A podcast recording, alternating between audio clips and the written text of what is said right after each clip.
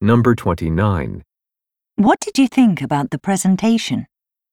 A, About two hours long.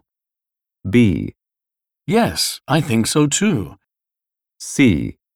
I found it very informative.